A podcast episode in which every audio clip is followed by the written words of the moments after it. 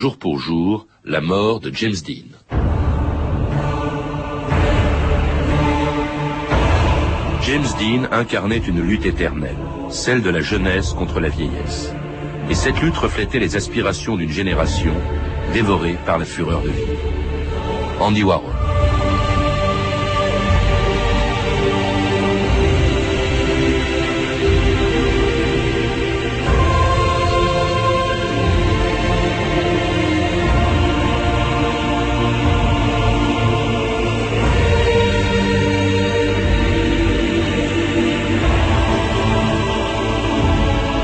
2000 ans d'histoire.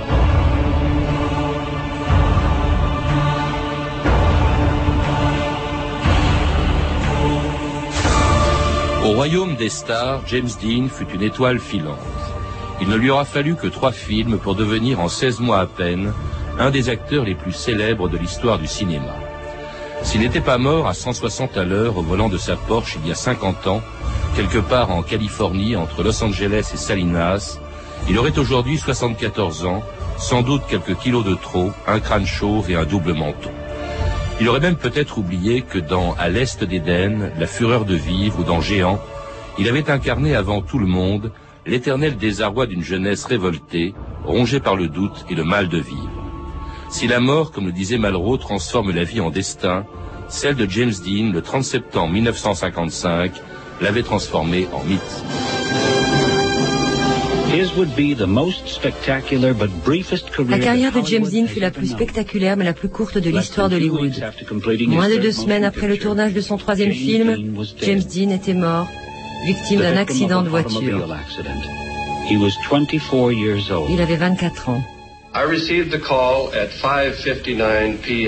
J'ai reçu un appel à 17h59.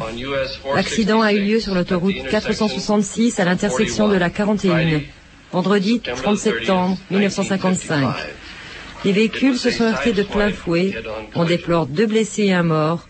La personne décédée est James Byron Dean. Il était mort à son arrivée à l'hôpital. The dead was James Byron Dean, DOA, or dead on arrival at the hospital. Jean-Philippe Guérand, bonjour. Bonjour. C'était il y a 50 ans, jour pour jour, l'annonce de la mort de James Dean, le 30 septembre 1955, une mort qui a provoqué de véritables scènes d'hystérie aux États-Unis, alors que quelques mois plus tôt, personne, ni en Amérique, ni ailleurs, ne connaissait même le nom de, James Dean. Vous le rappelez dans un livre qui sortira bientôt chez Gallimard. Une des choses, au fond, qui est à l'origine du mythe de, James Dean, c'est la brièveté de, sa carrière et cette mort six mois à peine après son premier grand succès à l'Est d'Éden.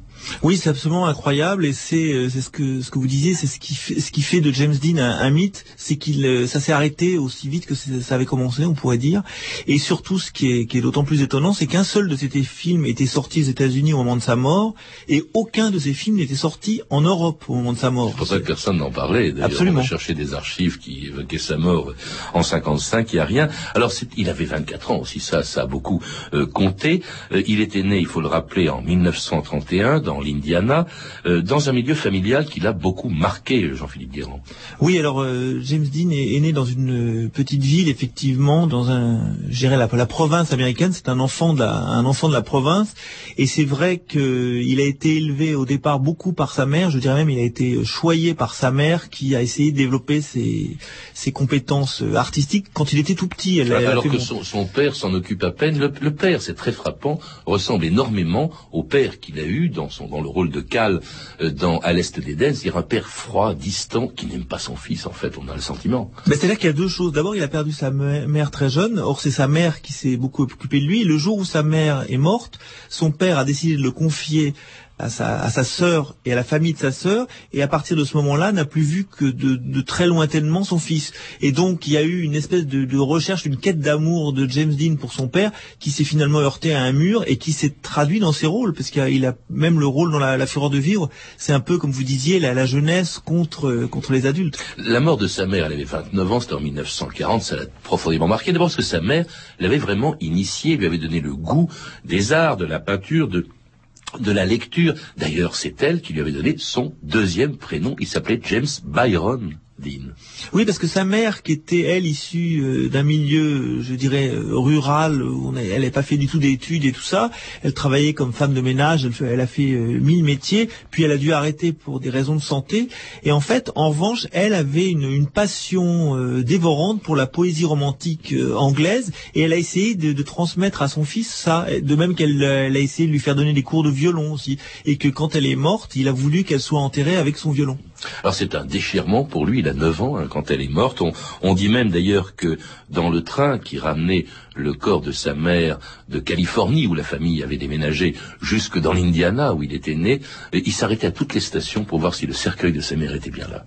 Oui, je crois que ce, premier rapport avec la mort, en fait, a, défini tout le personnage par la suite, parce qu'après on l'a, on l'a défini comme quelqu'un d'assez euh, solitaire, même quelquefois qui avait des tendances morbides. On disait que chez lui, il avait une petite guillotine dont il s'arrangeait pour que l'ombre se projette sur les murs. Et quand ses invités venaient, ils étaient assez impressionnés. Donc il a toujours eu un goût pour la mort. Alors, il, retourne, il va, il va d'abord passer neuf ans dans une famille d'adoption, c'est-à-dire en fait chez son oncle et sa tante, dans une ferme. Hein. Euh, il découvre, euh, à 16 ans, alors qu'il est encore là-bas, euh, il découvre le théâtre, il sera même directeur du club de théâtre de son, de son lycée, puis il rentre, il repart, une fois son, l'équivalent de son baccalauréat passé, il, il rentre en Californie, près de son père qu'il héberge, mais là les rapports sont assez distants. Son père qui aurait préféré qu'il fasse autre chose que d'être comédien, hein, qu'il l'envoie, je crois, à l'université l'université de Californie, Los Angeles, l'UCLA, où d'ailleurs il va continuer à faire du théâtre. Oui, c'est-à-dire que son, père, qui était mécanicien dentiste, voulait que son fils ait un bon métier. Il voulait qu'il ait une, formation et quelque chose qui lui rapporte de l'argent et, le, fait d'être comédien, c'était pour lui quelque chose d'extravagant. Mmh. Et donc ils ont rompu en fait au moment où James a décidé de devenir comédien malgré la volonté de son père. Alors il continue justement de suivre des cours de dramatique. On va même le voir apparaître à la télévision, d'abord dans une publicité pour Pepsi Cola, et puis dans le rôle de l'apôtre Jean dans un feuilleton télévisé. C'était la première fois qu'on entendait la voix de James Dean le 25 mars 1951. Yes, I was there. And later on, gathered the fragments left by the 5000. Yes, there was a great throng. Surely we did not spend three years following the Master to return again to our nets. Was it for this the Master sent us out to cure the sick, cast out devils?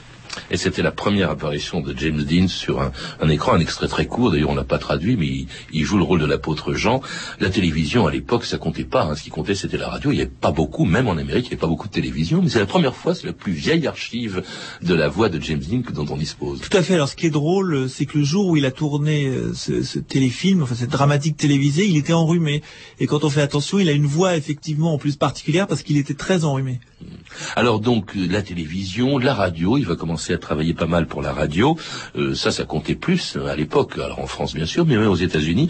Et puis alors, c'est à cette occasion qu'il rencontre quand même quelqu'un euh, qui s'appelle Rogers Brackett, qu'il a rencontré en 1951, qui est un publicitaire et producteur de radio, dont vous parlez dans dans votre livre, Jean-Philippe Guérand, mais dont on a très peu parlé jusqu'à ces dix dernières années, tout simplement pour une bonne raison, c'est parce que Brackett était homosexuel et Dean était son amant. Alors de James Dean, euh, finalement, on n'en savait pas grand-chose.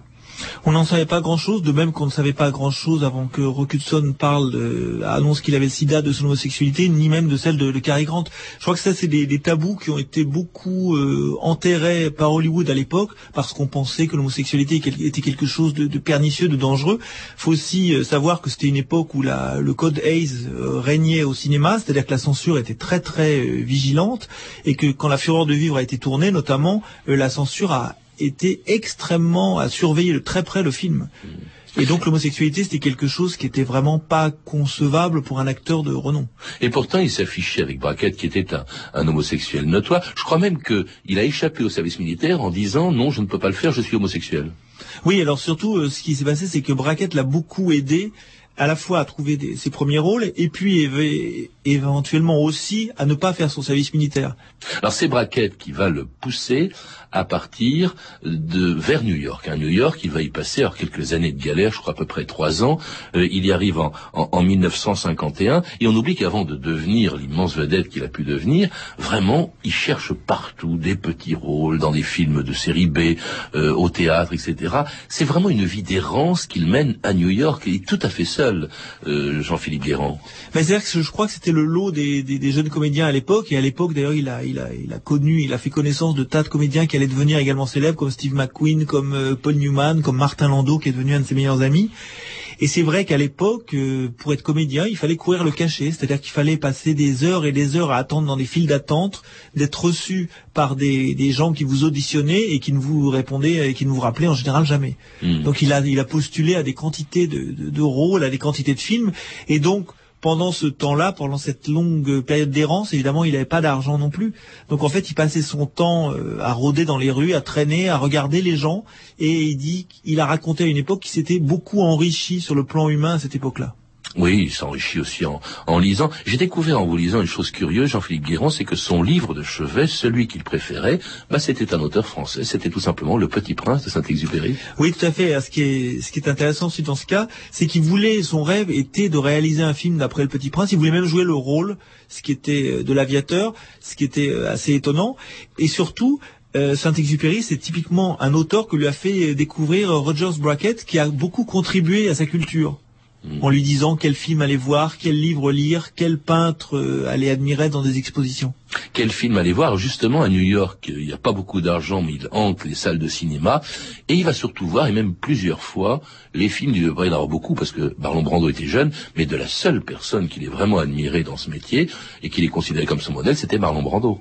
Mais c'est-à-dire que je crois que quand il a vu effectivement euh, Marlon Brando sur, euh, sur un écran, il a eu un choc, et il s'est dit, c'est ça que je veux faire. Et à partir de là, il a commencé à calquer son attitude sur celle de Marlon Brando, au point qu'un jour, il a, il a fini par rencontrer Marlon Brando, que la rencontre était assez, euh, a été restée assez froide, parce que Marlon Brando était un peu mal à l'aise de voir cet homme qu'il admirait, et qui en plus avait essayé à une époque de le joindre par téléphone. Il avait réussi à se procurer le numéro de téléphone de Marlon Brando, et il le harcelait littéralement de, de coups de fil. Et donc, Marlon Brando était au fait de, cet admirateur qui voulait absolument le rencontrer. Un admirateur euh, qui a aussi une autre passion, hein, c'est la photographie.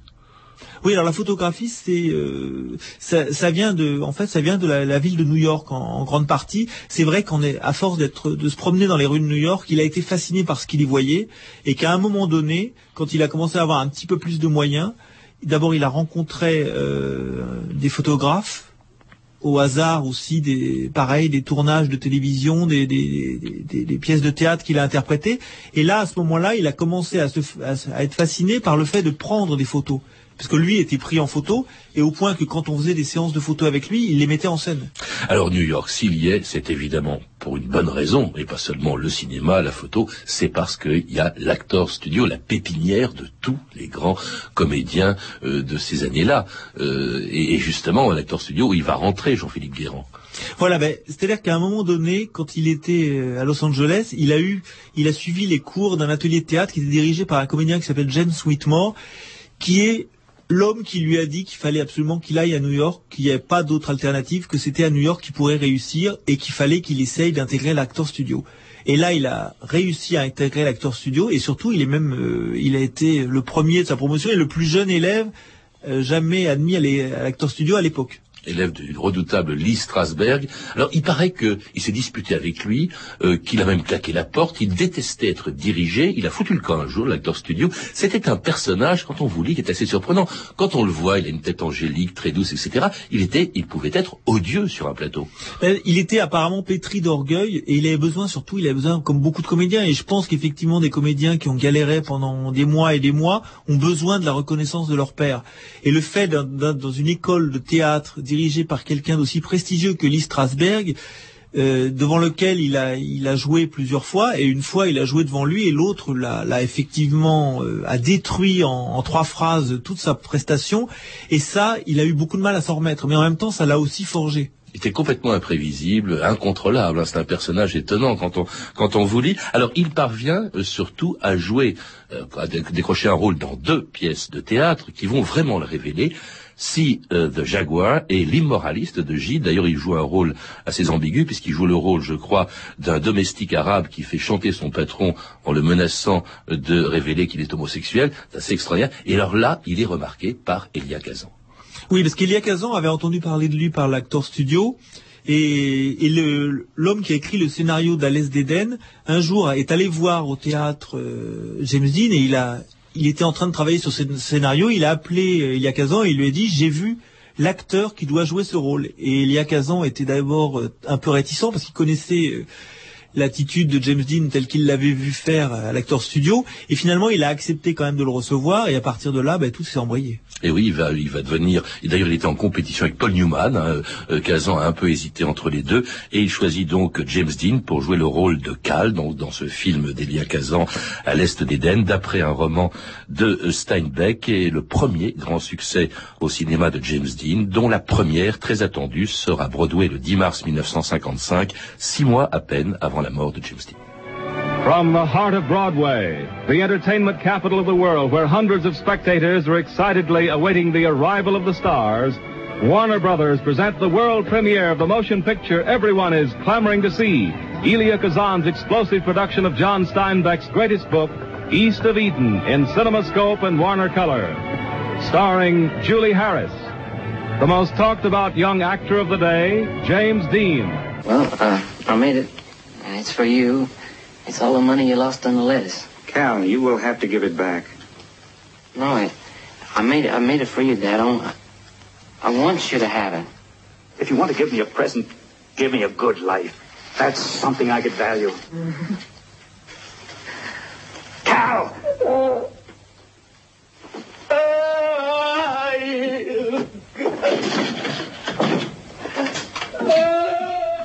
C'est la scène la plus connue, la plus émouvante aussi d'à l'est d'Éden, le moment où James Dean, dans le rôle de Cal, est repoussé par son père auquel il veut donner de l'argent parce que son père est en difficulté. Et là, il, s'effondre en larmes. C'est extraordinaire. En plus, je, suppose qu'il pensait à son propre père quand il a joué ça. Mais c'est extraordinaire cette, ce, film.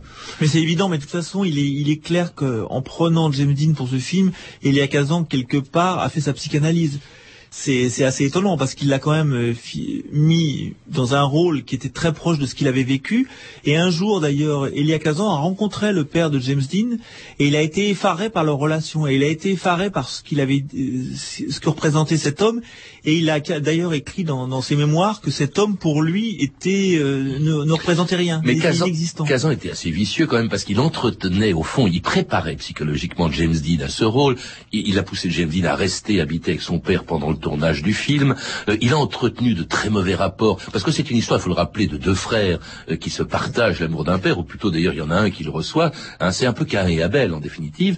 Et donc l'acteur qui joue le rôle de l'autre frère vivait aussi avec Dean. Ils se sont ils se sont engueulés et au fond ils se sont presque mis en condition pour jouer ce film avec un naturel extraordinaire, aussi bien les deux frères que le père et la mère aussi. La mère qui est absente, qui est pas là, qui est parti, et que le, fils recherche. Il, joue sa vie en quelque sorte, James Dean, son adolescence. Tout à fait, mais en plus, c'est vraiment la méthode de l'acteur studio dans toute sa splendeur. C'est-à-dire que c'est le principe de la mise en condition de faire que les, les comédiens puissent rattacher chaque aspect de leur rôle à quelque chose qu'ils ont vécu. Et donc là, il est arrivé à un point euh, absolu, parce que c'est l'identification parfaite. Alors c'est un triomphe complet, un cachet aussi avec lequel James Dean va commencer à acheter une moto, puis une voiture. Il avait la passion, hein. et nous sommes à six mois de sa mort, hein. la, passion de, la vitesse. Il tourne euh, deux autres films, peut-être plus symboliques encore, plus importants que, la, le, que à l'Est d'Éden, c'est La Fureur de vivre, avec cette course justement poursuite au bord d'une falaise. Il tourne Géant, euh, et puis il ne verra aucun de ces deux films, puisque justement il va mourir avant leur sortie au mois d'octobre. Il meurt le 30 septembre. Et quelques jours après, il va se tuer en voiture. Quelques jours à peine après avoir accordé cette incroyable interview. Écoutez, c'était à la télévision James Dean, quelques jours avant l'accident qui allait le tuer. Ladies and gentlemen, James Dean. Hi, Jimmy. Hi, Gay. Nous avons invité Jimmy car c'est un coureur automobile, un vrai, pas un esservelé. Jimmy,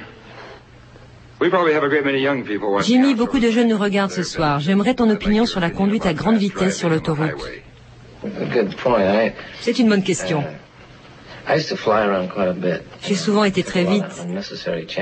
J'ai pris des risques inutiles. Et puis j'ai commencé à courir. Et depuis, je suis très prudent sur l'autoroute. As-tu un conseil à donner aux jeunes gens qui conduisent? Allez doucement, la vie que vous sauverez pourrait être la mienne.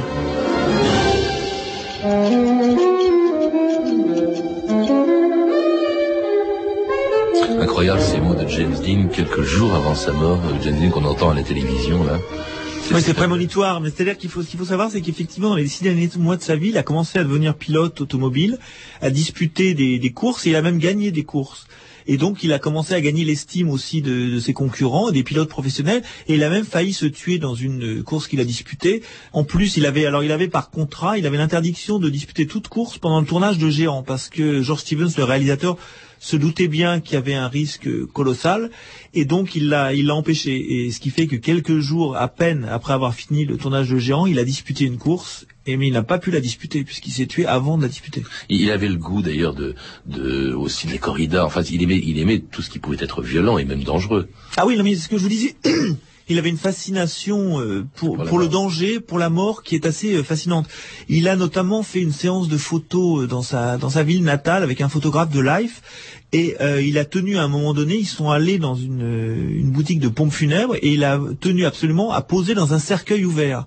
Et ce qui est terrifiant, c'est que quand il est mort, il s'est retrouvé effectivement dans cette euh, boutique de, de, pompes funèbres. Et du coup, ces photos qui n'avaient pas été publiées à l'époque parce qu'elles avaient été considérées comme de très mauvais goût et tout ça, et ben on a fini par les diffuser. Oui.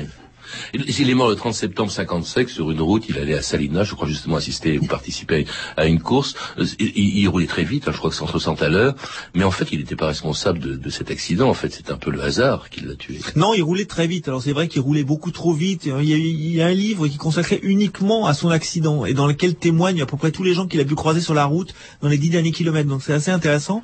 Et on se rend compte notamment qu'effectivement, euh, il n'était pas, il roulait très vite, effectivement mais en revanche, euh, la voiture qu'il a percutée est une voiture qui n'a pas respecté une priorité. Mmh. Donc en fait, euh, il, a, il a continué à bien conduire. Et qui, dit-on, c'était au crépuscule, n'a pas vu cette toute petite voiture, parce que la Porsche était très basse, c'était une Porsche de course, et qui n'a pas vu cette voiture, et voilà, bon, c'est l'accident.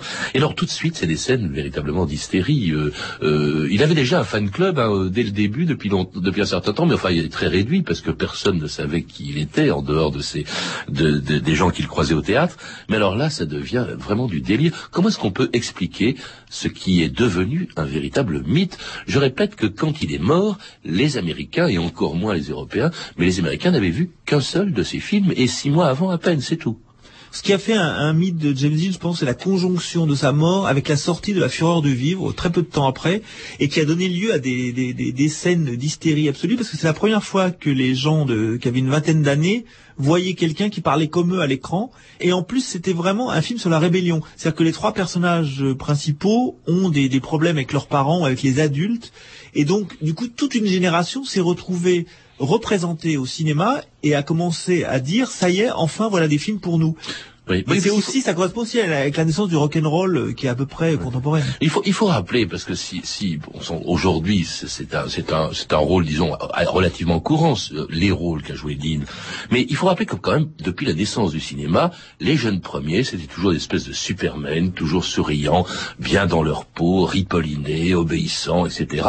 Il y avait un côté très moral, et il est le premier au fond à avoir incarné ce en quoi la, la jeunesse s'est reconnue, c'est-à-dire la rébellion le conflit avec les parents, des gosses mal à l'aise qui se sentent mal aimés. C'est le premier, je crois, à avoir fait ça. C'est Truffaut d'ailleurs qui le rappelait ça. Absolument. Il a, il a, je dirais qu'il a, il a, en fait, il est, euh, il a la charnière effectivement du, du, cinéma moderne, puisque avant, effectivement, le cinéma considérait que les jeunes étaient un peu à l'image de Mickey Rooney dans les, dans tous les films qu'il a pu tourner avec Judy Garland, c'est-à-dire un brave garçon de famille euh, qui est, qui est très gentil, le gendre idéal.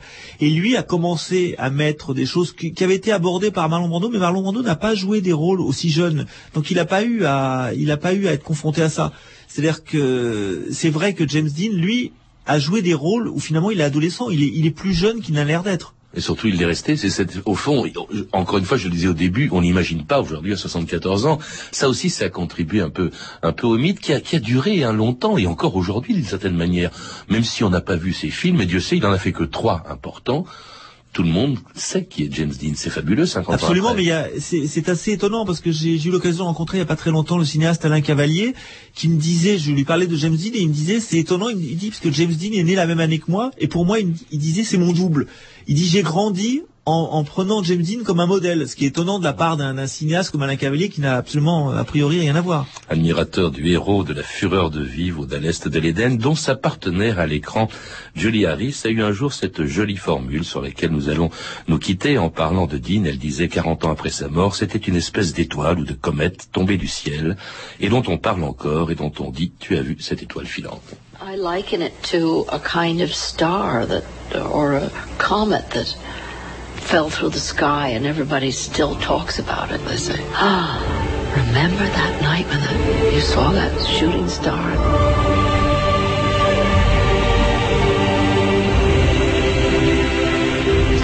Je rappelle que mon invité d'aujourd'hui, Jean-Philippe Guérand, est l'auteur d'une biographie de James Dean qui paraîtra le 27 octobre prochain chez Gallimard. Euh, vous êtes également euh, l'auteur Jean-Philippe Guérand de Woody Allen, publié chez Rivage. À lire également James Dean, euh, pour les 50 ans de sa mort, évidemment, beaucoup de publications, mais dont celle-ci, James Dean, l'homme, l'acteur, la légende, au fil de 300 photos privées, un très beau livre, richement illustré, de George Perry, et publié chez Michel Lafon.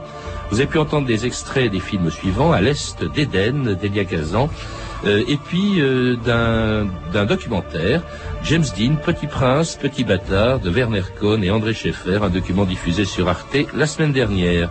Toutes ces références sont disponibles par téléphone au 32 30, 34 centimes la minute ou sur franceinter.com. C'était 2000 ans d'histoire. Merci Anne Le Guénec, Claire Tesser et Camille Pougelaguier et à la réalisatrice Anne Kobilac.